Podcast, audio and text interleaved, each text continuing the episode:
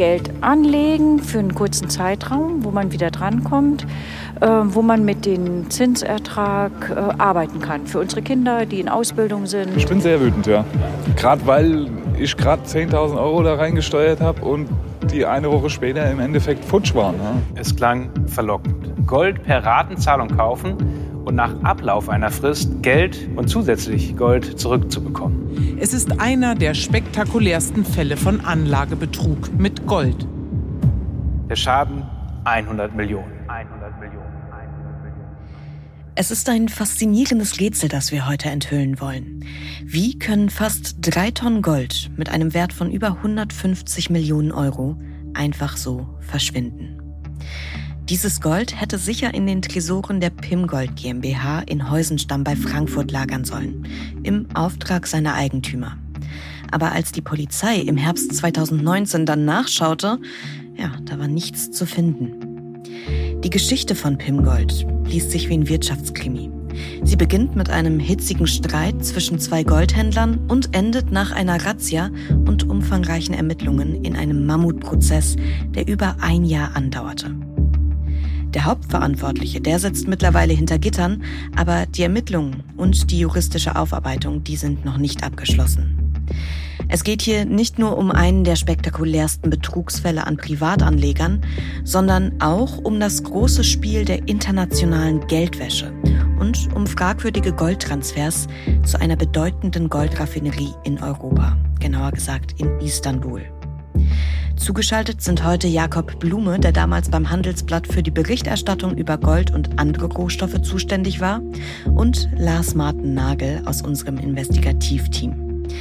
Die beiden haben nicht nur als Erste die dubiosen Geschäfte von PIM aufgedeckt, sondern auch den Skandal in den folgenden Jahren intensiv begleitet. Mit ihnen werde ich darüber sprechen, wie Pimgold 7500 Privatanleger betrogen hat und warum das trotz früher Warnsignale so lange unentdeckt blieb. In diesem Podcast sprechen wir alle zwei Wochen über die spektakulärsten Streitfälle der deutschen Wirtschaft. Wer dahinter steckt, wie sie dahin gekommen sind und vor allem, welches System das zugelassen hat. Mein Name ist Lena Jesberg und damit herzlich willkommen zu Handelsblatt Crime.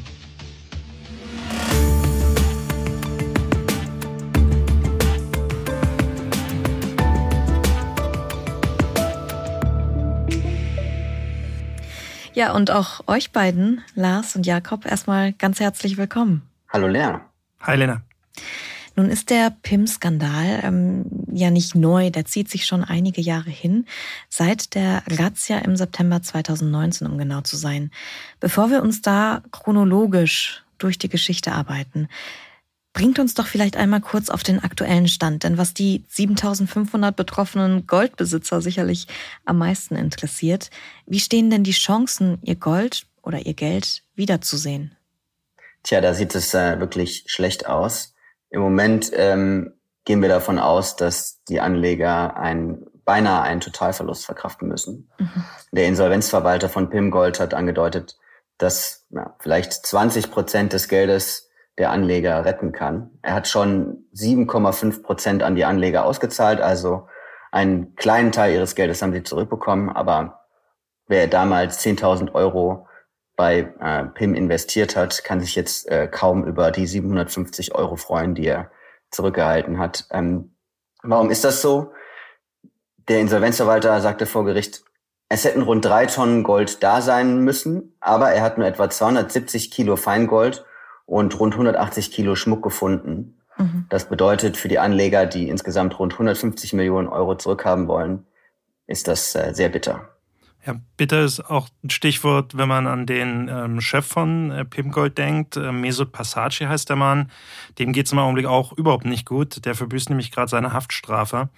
Den hat das Landgericht in Darmstadt äh, Ende letzten Jahres wegen Betrugs und Geldwäsche zu sechs Jahren und neun Monaten Haft verurteilt. Ähm, die muss er absitzen. Ähm, und weil die Ermittlungen so lange gedauert haben, hat er auch sehr viel Zeit in Untersuchungshaft verbringen müssen. Ähm, das ist generell schon so die härteste Haftart, die es gibt, mhm. äh, mit ähm, vielen Beschränkungen, also wenig Kontakt nach außen. Und für ihn kam halt noch verschärfend hinzu, dass das in die Corona-Zeit gefallen ist, also er auch ähm, viel Zeit in Isolation quasi verbracht hat, was also wirklich ähm, ihm auch anzusehen war während der Gerichtsverhandlungen. Naja, jetzt ist er schon eine Weile. Mal sehen, wie lange noch. Ähm, das kann ja durch gute Führung kann er seine Haftzeit noch ein bisschen verkürzen. Und 2019 ähm, ähm, ist ja schon ein bisschen Zeit vergangen. Unterm Strich lässt sich also wahrscheinlich zusammenfassen, es gibt eigentlich keine Gewinner so richtig in der PIM-Affäre. Lasst uns mal zum Anfang zurückspulen, ganz zum Anfang, nämlich zu dem Zeitpunkt, als ihr auf die Geschichte aufmerksam geworden seid. Wie und wann ist es dazu gekommen? Also das hat für mich im, im Mai 2018 angefangen, als äh, drei äh, Männer, die ähm, angebliche Ex-Mitarbeiter von PIM und ähm, waren und sich selbst als Whistleblower bezeichnet haben, ähm, auf Journalisten zugegangen sind und äh, so eine unglaubliche Geschichte erzählten, dass da also in den Tresoren irgendwo anderthalb Tonnen Gold fehlen sollten.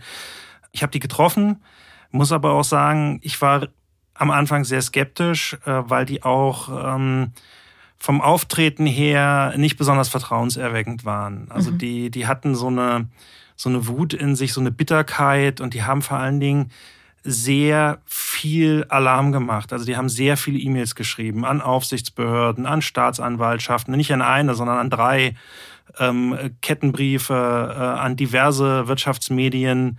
Und ähm, also das war schon so eine Sache, man war, ich war mir damals noch nicht ganz klar, wo das hingehen würde und äh, hatte damals auch tatsächlich noch eine andere Baustelle. Ähm, da habe ich nicht Gold gesucht, sondern, sondern Container bei diesem P&R-Skandal in München. Mhm. Und ich habe das erstmal so auf äh, ja, Beobachtungsobjekt gestellt. Habe gesagt, okay, da guckst du mal, wie sich das weiterentwickelt.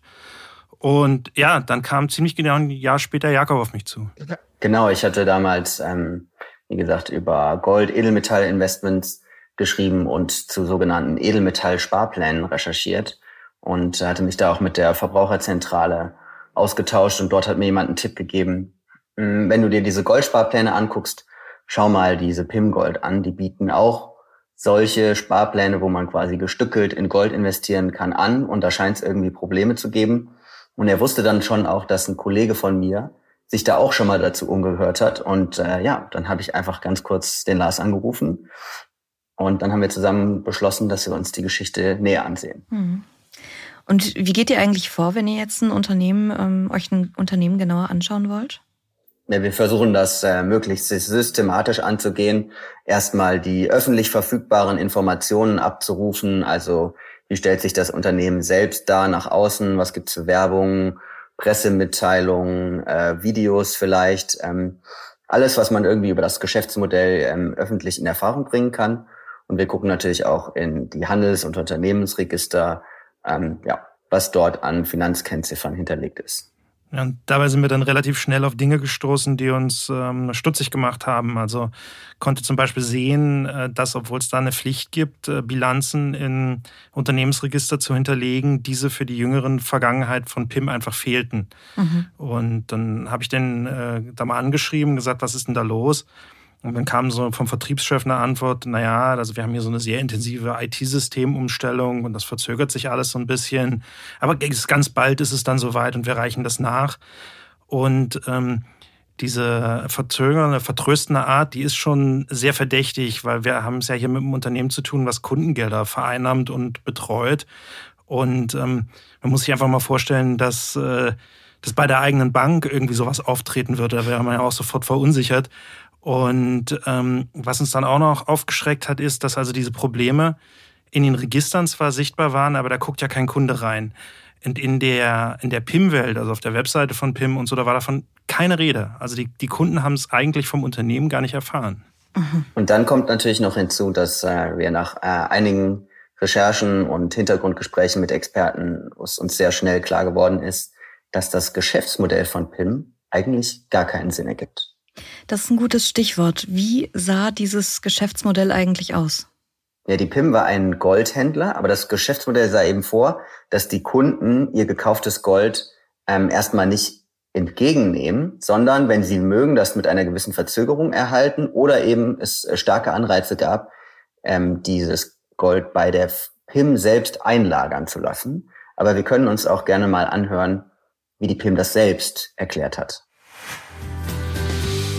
Beim Gold-Abo wird regelmäßig Gold in kleinen Grammzahlen erworben. Wir nehmen dabei an, dass ein Gramm Gold während der Laufzeit des Gold-Abos durchschnittlich 50 Euro kostet. Wenn Sie zum Beispiel monatlich für 100 Euro Gold kaufen, würde das so aussehen. Nach 15 eingezahlten Monatsbeiträgen hätten Sie für 1500 Euro Gold gekauft, was in unserem Beispiel 30 Gramm Gold entspricht. Zudem belohnen wir im Gold-Abo Ihre Treue. So können Sie bei einer langen Laufzeit zusätzlich Bonusgold erzielen. Die erste Goldauslieferung erfolgt stets nach 24 Monaten. Eben, genau, wie wir eben gehört haben, der Kunde sollte das Gold kaufen und bezahlen, aber eben, eben bei der PIM im Tresor lassen. Mhm. Und der Anreiz dafür war stark, denn die PIM hat äh, sogenanntes Bonusgold versprochen. Ähm, es ist eigentlich vom Prinzip her vergleichbar wie eine Bank, die ihren Kunden äh, Zinsen auf die Einlagen ähm, verspricht. Und ja, in, in diesem, dieses Bonusgold schien für diese Privatanleger attraktiv, denn in der Zeit, äh, in der sozusagen das Geschäftsmodell floriert ist, hatten wir äh, Nullzinszeit und die PIM hat eben mit verschiedenen Vertragsmodellen äh, sehr hohe Zinsen ähm, ausgezahlt. Das waren zwischenzeitlich 11 Prozent, dann wurde es auch mal weniger, 6 Prozent. Aber ähm, ja, das klang schon nach einem guten Deal. Mhm. Und das ist aber auf Seiten von Verbraucherschützern äh, natürlich, äh, da sind sofort die Alarmlampen angegangen ähm, weil eben diesen hohen Profitversprechen, die, die einfach unreal hoch wirkten, äh, und dann fehlende Finanzdaten, das ist keine gute Kombination gewesen. Ne? ja, das glaube ich dir sehr gerne. Ich habe es auch nicht so ganz verstanden, ähm, wie Pim eigentlich die Rendite verdienen wollte. Also die haben Gold, das im Tresor gelagert wird. Das spielt aber nichts ein. Das schwankt ja allenfalls der Preis. Ja, ja, richtig. Und im Prinzip hat PIM diesen Widerspruch auch nie wirklich aufgelöst. Die haben den Kunden äh, quasi zwei Dinge gesagt, die sich eigentlich ausschließen. Sie haben ja gesagt, erstens, hey, euer Gold liegt bei uns ganz sicher verwahrt im Tresor. Das, da könnt ihr also, das ist da ganz gut beschützt. Mhm. Aber zweitens, ähm, wir betreiben einen ganz tollen florierenden Altgoldhandel und eine Scheideanstalt. Und wir machen Hochzeitsschmuck, vor allen Dingen für türkische Hochzeiten. Und mit diesem operativen Geschäft, damit machen wir diese schicke Rendite, die wir euch dann ausschütten. Aber jetzt nochmal zurück auf Anfang. Das, das passt halt nicht, weil entweder das Gold liegt sicher im Safe oder mit dem Gold wird irgendwie gearbeitet. Es wird geschmolzen, transportiert, in Schmuck umgewandelt, was auch immer. Beides geht nicht. Hm. Hatte niemand Verdacht geschöpft, wenn das so widersprüchlich abgelaufen ist? Wie hat Pim da überhaupt äh, Kunden gefunden? Das ist eine äh, gute Frage, die wir uns natürlich mit Rückblick auf die Ereignisse auch gestellt haben. Wir hatten vielfach das Gefühl, dass auch die Vertriebsleute es gar nicht so genau wussten oder wissen wollten. Man muss eben dazu sagen, dass der Goldverkauf über provisionsgetriebene externe Vertriebsleute lief, die teilweise auch Verwandte, Freunde, Familien angesprochen haben.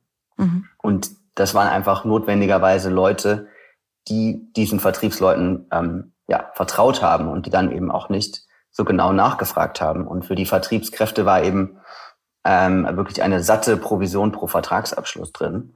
Also es gab da einzelne Generaldirektoren, das ist also so hierarchisch aufgebaut gewesen wie eine Pyramide und die Leute, die am obersten standen und viele Vermittler selbst noch angeworben hatten, die sind dann immer an den Provisionen der von ihnen angeworbenen Vermittler auch beteiligt worden.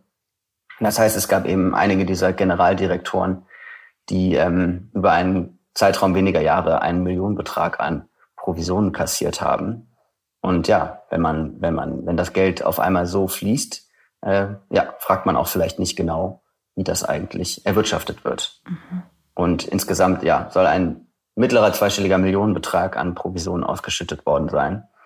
Und äh, ja, jemand, mit dem wir gesprochen haben aus dem Vertrieb, der hat gesagt, das war wie eine, eine Sekte. Nach einer kurzen Unterbrechung geht es gleich weiter. Bleiben Sie dran. ChatGPT und andere Technologien verändern unsere Arbeitswelt rasant. Bei der Veranstaltung Work in Progress diskutieren wir in der Handelsblatt Media Group die Zukunft des Arbeitsmarktes, HR-Trends, KI, mentale Gesundheit und neue Leadership-Perspektiven. Sei am 13. und 14. Juni in Düsseldorf oder virtuell dabei und melde dich jetzt an unter work-progress.de.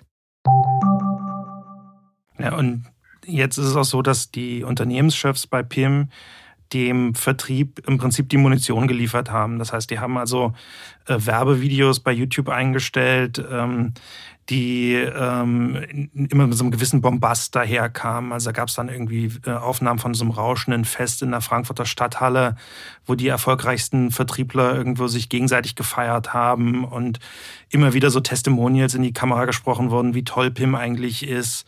Und, ähm, und dann wird natürlich auch für den Kunden immer so dieses ähm, Gold mit so einem besonderen Narrativ einfach äh, angepriesen. Das ist so ein Ewigkeitswert. Da wird, müssen dann plötzlich die Griechen und die, die alten Römer herhalten, als dass die das schon gewusst hätten. Und das ist im Prinzip äh, sehr ziemlich genau auf den in Finanzdingen eher ahnungslosen Käufer gemünzt, der natürlich von Griechen und Römern schon mal was gehört hat aber der sich vielleicht nicht fragt, ob irgendwie 11% Rendite mit Gold im Safe möglich sein sollen. Ja. Und ähm, wir haben mal ein Video rausgesucht, wo wir ja mal reinhören können jetzt, äh, wie das geklungen hat, wenn der PIM-Chef äh, selbst über sein Produkt geredet hat. Gold als das aus meiner Sicht schönste Edelmetall in unserem Sortiment ist nicht nur aufgrund seiner hohen Dichte und Reinheit so wertvoll, es bietet seinen Besitzer Sicherheit und Beständigkeit. Und das auf lange Sicht.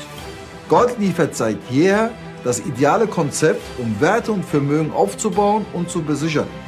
Nicht ohne Grund bildet Gold mit seiner Wertstabilität und Zukunftsfähigkeit seit vielen Dekaden das finanzökonomische Sicherheitskonzept vieler Länder und Staaten. Und das ist unser Angebot. Was wir hier eben gehört haben, das also ich habe diesen Bombast angesprochen, man hört das da schon in der Musik da im Hintergrund und äh, eben auch, wie er sozusagen hier völlig äh, also eigentlich geschickt Äpfel mit Birnen vergleicht. Wenn er jetzt irgendwie auf Goldreserven von Staaten zu sprechen kommt, dann denkt halt der ahnungslose ähm, Goldkäufer vielleicht irgendwie an Fort Knox in den USA und, und so Dinge, die er schon mal gehört hat und vergisst ganz, dass er eigentlich sich mal ganz hart mit dem Kleingedruckten in seinem Vertrag befassen sollte. Ja, und äh, die Erfahrung hat gezeigt, dass ja, viele Anleger für sowas äh, durchaus empfänglich sind. Mhm. Ähm, wir haben auch ein Video gesehen, wo PIM quasi schon ersten Bedenken, dass die Goldreserven irgendwie zu gering ausfallen, entgegengetreten ist.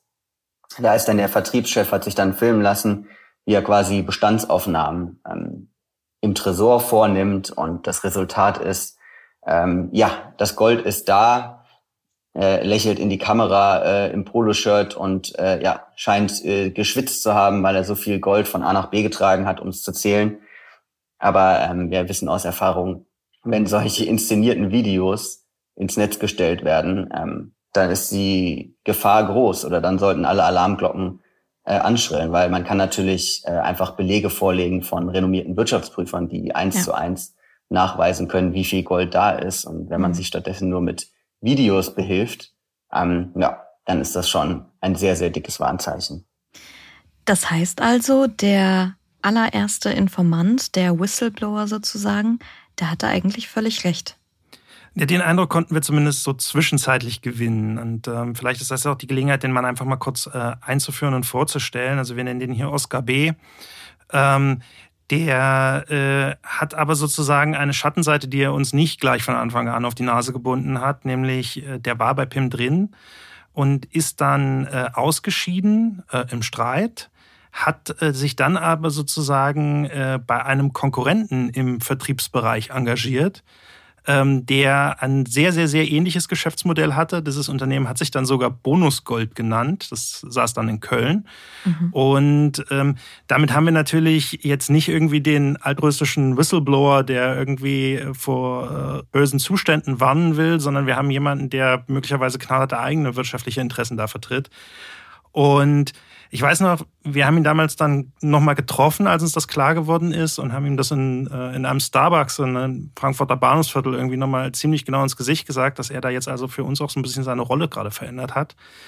Also weil er einfach ein Protagonist in, in dieser Geschichte ist, ihn nicht sozusagen komplett rausnehmen können, wie man das mit manch anderem anonymen Whistleblower machen kann, äh, den man also wirklich maximal beschützt. Hm. Wie hat er reagiert auf diese Konfrontation? Ja, ziemlich dünnhäutig, wie man sich denken kann. Ähm, also im Nachgang des Gesprächs hat er äh, dann auch noch äh, seinen Anwalt in Bewegung gesetzt, sich bei uns in der Chefredaktion, bei der Chefredaktion beschwert. Ähm, aber ja, das hat uns nicht davon abgehalten, im Juli 2019 die erste Geschichte zu veröffentlichen, die dann die getitelt hat, ein Streit verfeineter Goldhändler schreckt Anleger auf. Und da haben wir eben beschrieben, wie sich die beiden Goldhändler Bonusgold und Pimgold behaken, gegenseitig mit Klagen und Strafanzeigen überziehen.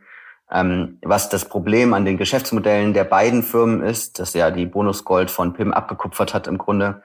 Und ja, wir haben beide Seiten zu Wort kommen lassen. Es kam sozusagen keiner gut bei weg.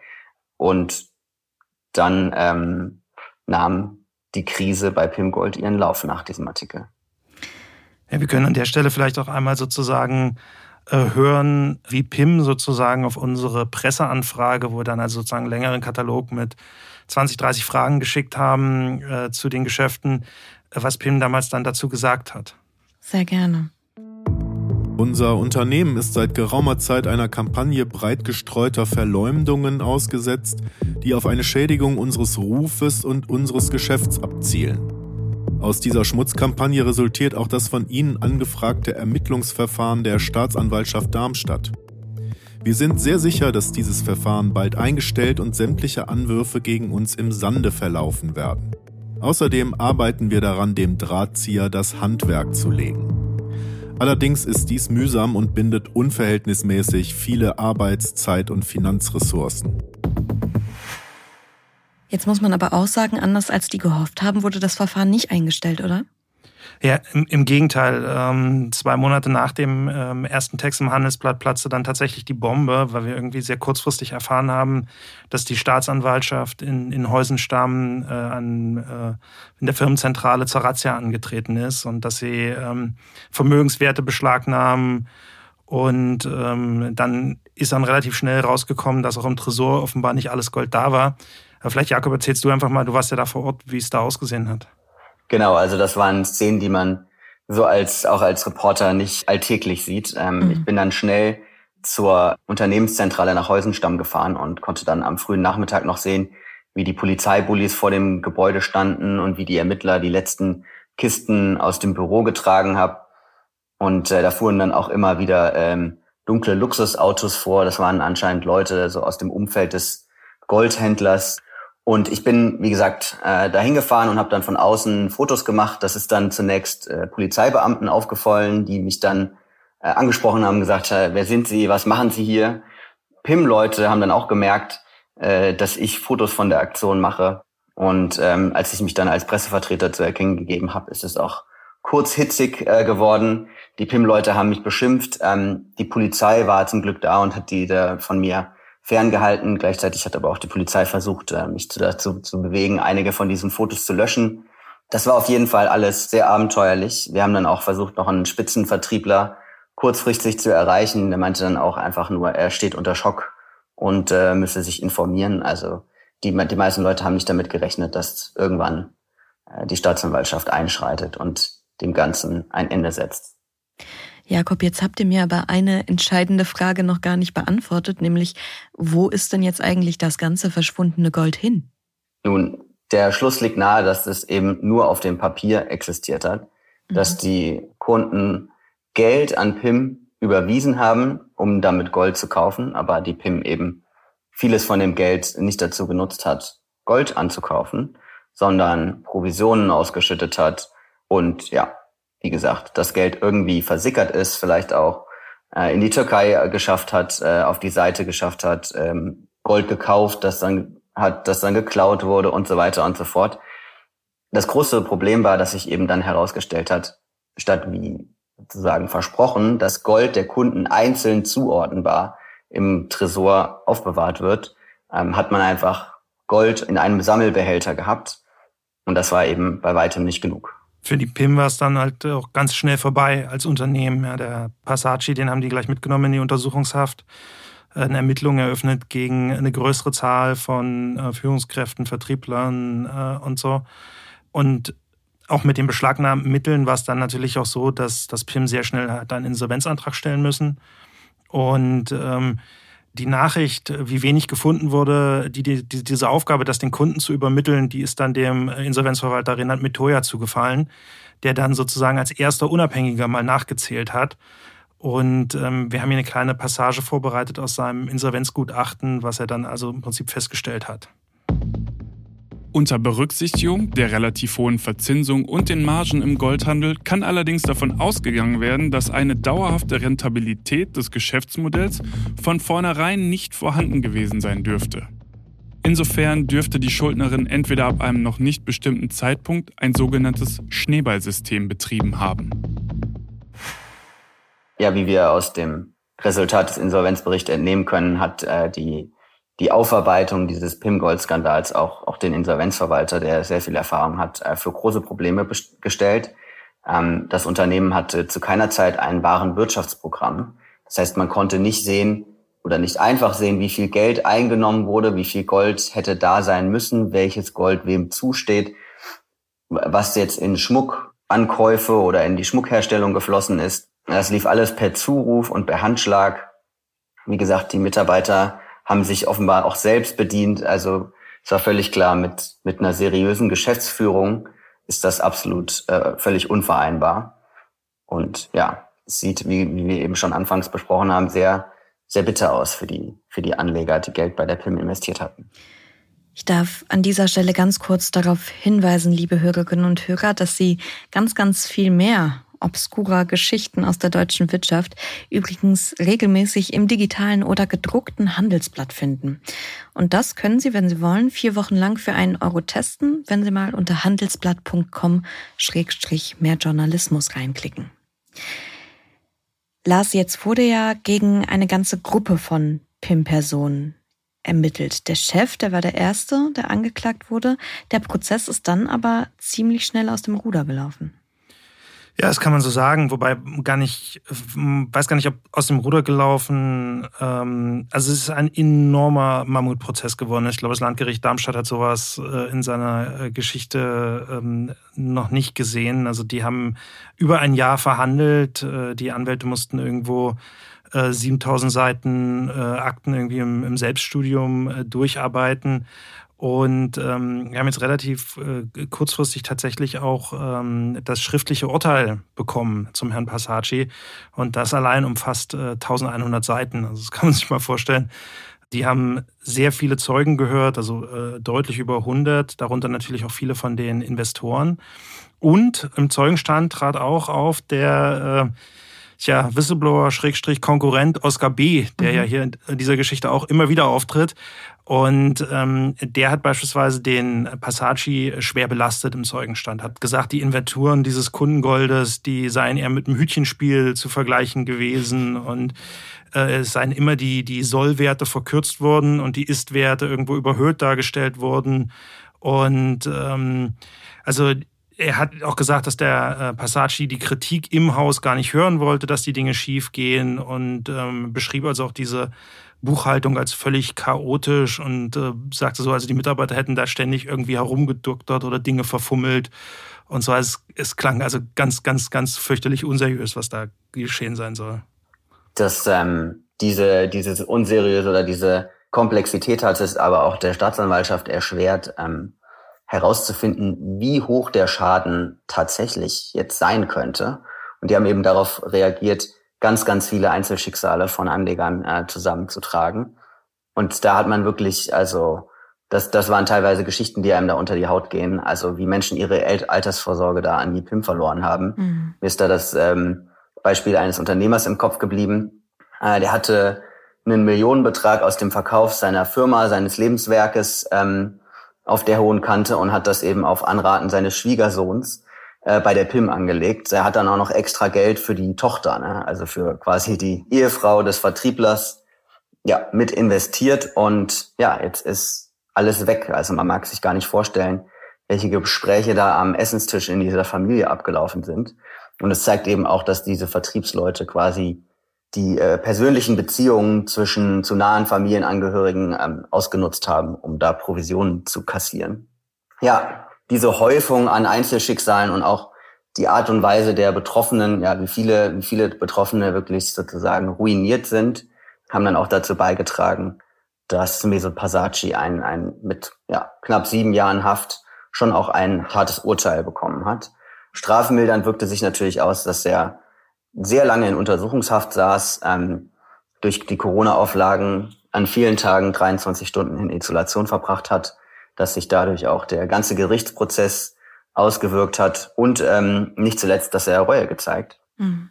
Er hat seine letzten Worte vor Gericht genutzt. Ich war auch vor Ort ähm, um sich bei den Opfern zu entschuldigen und hat gesagt, es tut mir äh, wirklich aufrichtig leid. Ja, das ist anständig, aber bringt den vielen Anlegerinnen und Anlegern ihr Geld natürlich auch nicht wieder zurück. Deswegen, ähm, man kann immer nur wieder betonen, und das sagen wir bei unserem Partner-Podcast Handelsblatt Today auch immer wieder, Diversifikation einerseits ist natürlich super wichtig, auf der anderen Seite muss man sich auch mal vor Augen rufen, je mehr Rendite versprochen wird, desto größer ist natürlich auch immer das Risiko. Jetzt ist ja der PIM-Chef nicht nur für den Betrug verurteilt worden, sondern auch wegen Geldwäsche. Was hat er da gemacht? Was hat es mit dieser Geldwäsche-Geschichte auf sich? Ja, das ist ein sehr interessanter Nebenstrang, auf den wir äh, gestoßen sind, ähm, weil der so eine Art, ja, möglicherweise eine Art Blick hinter die Kulissen internationaler Geldwäsche und wie die funktioniert erlaubt. Im Prinzip äh, setzt das darauf an, äh, was wir schon gesagt hatten, dass die eine sehr äh, schlechte Buchhaltung hatten.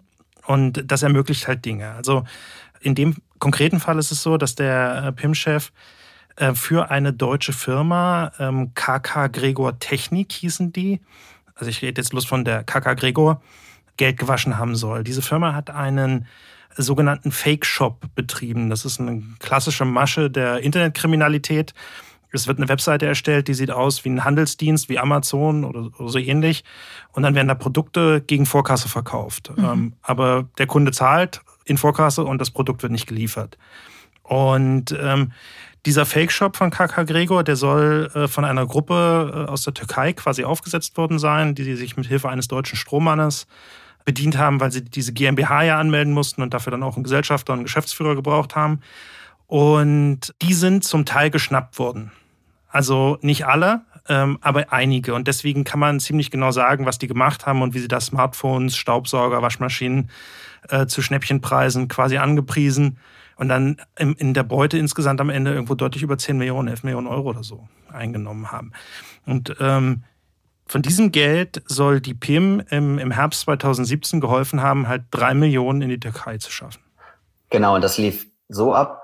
Die KK Gregor hat eben bei der PIM Gold gekauft. Die hat dafür Geld überwiesen, eben diese 3,1 Millionen Euro. Und jetzt wird es äh, interessant. Die PIM hat diesen Betrag gestückelt erhalten und ebenso gestückelt äh, in die Türkei zu einem Geschäftspartner überwiesen, und zwar zur Nadir Metals Refinery in Istanbul. Das ist ein ziemlich großer Akteur am internationalen Goldhandel und ähm, war sozusagen der Lieferant für Feingoldbarren für die PIM. Was dort mit dem Geld passiert ist, also die PIM hat wie gesagt 3,1 Millionen Euro dahin überwiesen. Wo das gelandet ist am Ende, kann man jetzt nicht mehr nachvollziehen. Da verwischen sich die Spuren in der Türkei. Vermutlich ist es in Form von Gold oder in Form von Geld an die Hintermänner dieser KK Gregor ausgezahlt worden. Der Passaci hat ausgesagt, dass im Gegenzug für das Geld einem Vertreter der, der Firma in der Türkei äh, Gold übergeben worden sei. Das ähm, wollten dann die Ermittler bei einer Durchsuchung belegt sehen, haben dann gesagt, wo sind denn die, die Auslieferungsbelege für dieses Gold? Mhm. Die hat der PIM-Chef dann auch geliefert, aber es waren äh, die waren eindeutig als Fälschung zu erkennen, ähm, die offenbar mit großer Hast da zusammengestückelt wurden. Und deswegen ist jetzt auch quasi kam auch nochmal in dem schriftlichen Urteil, sieht es der Richter in Darmstadt als erwiesen an, dass die PIM hier für diesen kriminellen Internet-Fake-Shop äh, Geld gewaschen und in die Türkei transferiert hat. Soll man vielleicht dazu sagen, dass die Nadir das uns gegenüber bestreitet, dass sie irgendwie in eine Geldwäsche verwickelt seien und äh, die haben sogar gedroht, dass sie äh, gegen das Landgericht in Darmstadt irgendwie rechtliche Schritte einleiten wollen, wenn das sozusagen Teil der Urteilsbegründung ist, dass da äh, über ihre Mitarbeiter was gelaufen sein soll. Aber der Richter hat da sehr deutliche Worte gefällt und ähm, hat das auch in der schriftlichen Urteilsbegründung, also wenn man das liest, äh, geht er da durchaus auch mit der Nadia hart ins Gericht, auch wenn die natürlich jetzt nicht äh, sozusagen auf der Anklagebank saß. Hm. Hat das denn trotzdem Folgen für Nadia?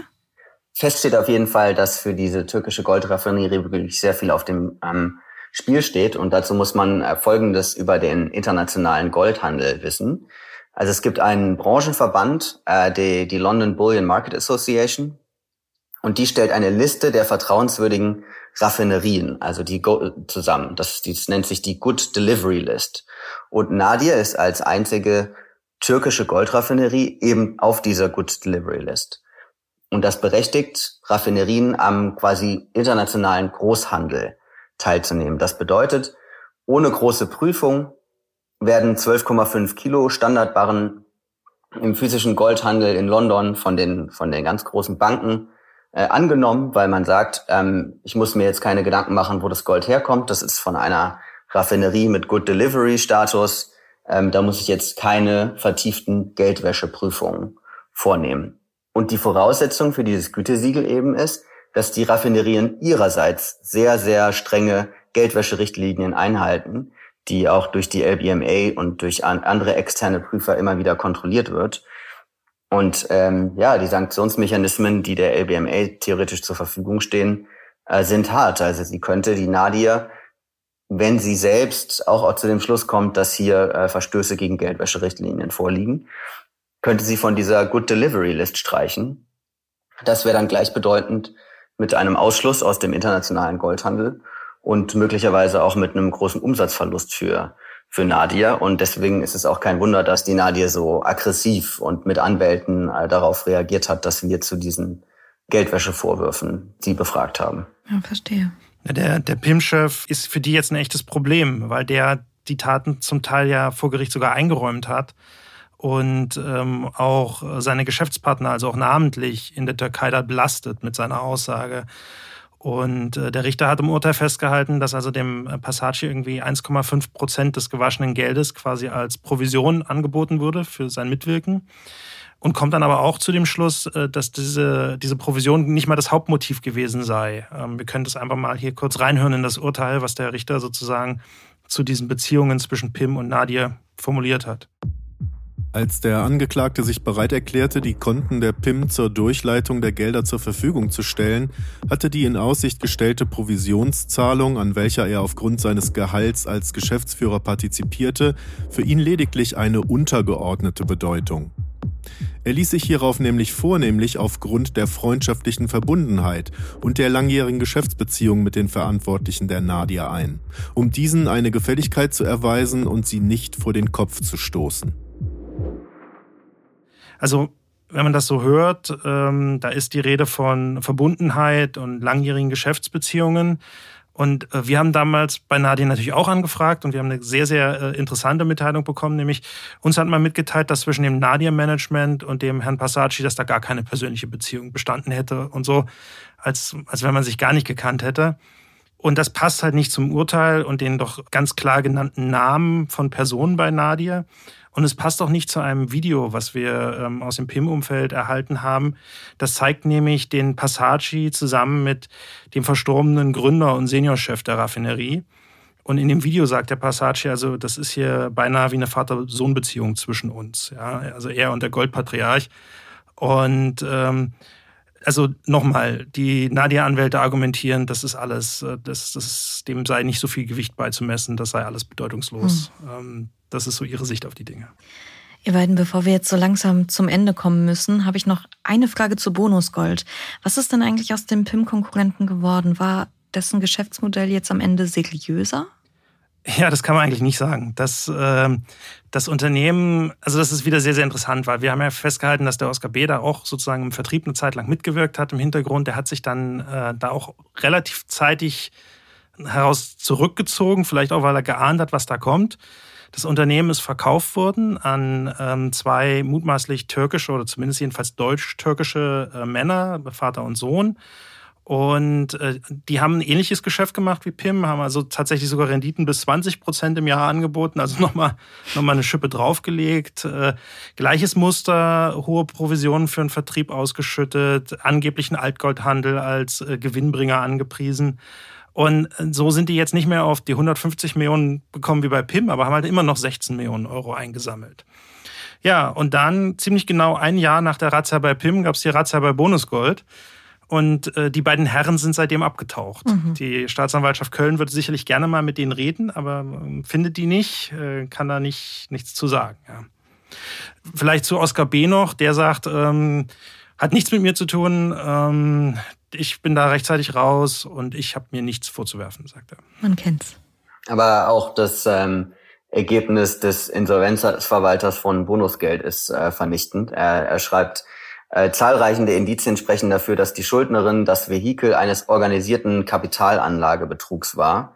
Äh, er hat keinerlei äh, Geschäftstätigkeit festgestellt, keine Produktion von äh, türkischem Hochzeitsschmuck oder irgendeinen insoweit äh, florierenden Altgoldhandel. Es gibt keine Rechnung von äh, Logistikdienstleistern, keine Rechnung über gelieferte Goldbarren. Stattdessen hat die Bonusgold regelmäßig an nahestehende Personen und Empfänger außerhalb des Euroraums Zahlungen geleistet, was so Juristendeutsch ist für die beiden Unternehmer, die die Bonusgold geführt haben, haben das Geld in die Türkei und in andere Nicht-EU-Länder transferiert und sind danach abgetaucht. Also es liegt sogar nahe zu sagen, äh, das sind Copycats, ja. Die haben sich bei PIM angeguckt, wie das funktioniert und äh, haben sozusagen eiskalt äh, da was nachgeahmt, ja. Ja, jetzt ist das Ganze natürlich eine Geschichte, da kriegt man als Privatanleger schon so ein bisschen Gänsehaut, so einen kalten, gruseligen Schauer über den Rücken. Deswegen verratet uns doch mal, worauf sollten denn eigentlich Privatanleger achten, wenn sie Gold kaufen wollen?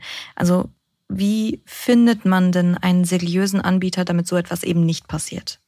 Eigentlich ist es, eigentlich ist es ganz einfach. Also physisches Edelmetall sollte man am besten bei großen und bekannten Handelshäusern kaufen. Ähm, das ist mit einfacher Recherche rauszufinden, welches das ist. Ich will jetzt keine hier hervorheben, um keine Werbung zu machen. Man kann auch äh, Bankschalter Gold kaufen. Generell ist der Goldverkauf bei jeglicher Art von provisionsgetriebenem Vertrieb davon ist definitiv abzuraten. Also im besten Fall zahlt man einfach nur viel mehr, als man müsste fürs Gold und im schlechtesten Fall sitzt man einem Betrüger auf, wie das Beispiel Pim gezeigt hat. Wichtig ist auch, man muss sich sozusagen darum kümmern, wie das Gold gelagert wird. Also entweder ich muss es zu Hause an einem, an einem sicheren Ort aufbewahren, das ist die, das ist die beste Variante, dass ich quasi selbst im Besitz meines physischen Edelmetalls bin. Wenn, wenn das nicht geht oder wenn meine Versicherung das nicht abdeckt, dann sollte ich trotzdem niemand anderem dieses Edelmetall übereignen. Also die eine Möglichkeit sind Schließfächer bei Banken oder eben bei renommierten Händlern, aber man muss eben darauf achten, dass man nie selbst ähm, den Besitz an dem Gold abgibt das, äh, und dass ich jederzeit äh, Zugang dazu habe. Ja, wenn auch das schwierig umsetzbar ist und wenn man wirklich unter keinen Umständen Edelmetall selbst zu Hause lagern kann, ähm, dann sollte man über ein Goldindexprodukt wie Xetra Gold nachdenken äh, die verwalten für Anleger ähm, aus aller Welt über 200 Tonnen und, und die Lagerung dieser physischen Bestände garantiert eben äh, immerhin die deutsche Börse unter Hochsicherheitsbedingungen. Und äh, ja, die deutsche Börse hat dann nochmal ein ganz anderes Renommee als, ähm, als ein kleiner Spieler wie Pimgold. Ähm, und ein ganz eindeutiger Hinweis auf eine Betrugsmasche sind äh, zinsähnliche Versprechen wie Bonusgold. Denn ähm, mhm. ja, das hat der, der Fall Pimgold gezeigt. Ähm, Gold im Tresor kann keine Zinsen abwerfen. Wichtig. Und das kann, das kann man halt als auch noch übers Gold hinaus weiterdenken, egal ob das jetzt irgendwelche äh, Tropenhölzer in Südamerika sind, in die man investieren soll, oder Container, die über die Weltmeere schippern. Ähm, es gibt einfach so ein paar ganz einfache Grundregeln, die, die man sich als Anleger irgendwie äh, merken muss. Also es gibt nun mal keine hohe Rendite ohne ein Risiko. Also wenn irgendjemand äh, sagt 20 Prozent, dann ist es naheliegend, dass hier Totalschadenrisiko äh, sehr wahrscheinlich sein könnte. Ja, so und ähm, es gibt diese Mondrenditen nicht. Ja, das ist einfach so und man muss dann auch sehr gut gucken. Ich finde immer ein, guter Begleiter ist die Verkaufsgeschichte. Also wie wird das angepriesen? Das soll ja was triggern und normalerweise also was man auch viel sieht, ist jetzt äh, nachhaltige Investments. Irgendwo in Solarparks, in was weiß ich, Geothermie, Windkraftanlagen. Äh, guck mal, du kannst hier viel Geld verdienen und du tust auch noch was Gutes. So, dann, ja, diese, diese Häufung, äh, da kannst du ja eigentlich schon nicht mehr Nein sagen, ja. Ähm, und damit ist eigentlich die wichtigste Botschaft am Ende, dass man sozusagen immer die eigene Gier im Auge behält, weil das ist das, worauf die alle abzielen. Äh, die wollen das Geld einsammeln und sie versuchen die Gier, dieses, guck mal, da kriege ich noch ein paar Prozent mehr raus und dann werde ich auch reich. Das versuchen die halt zu triggern. Ja? Und das sollte man bei der Geldanlage immer auch im Auge haben, also immer auch mal in den Spiegel gucken.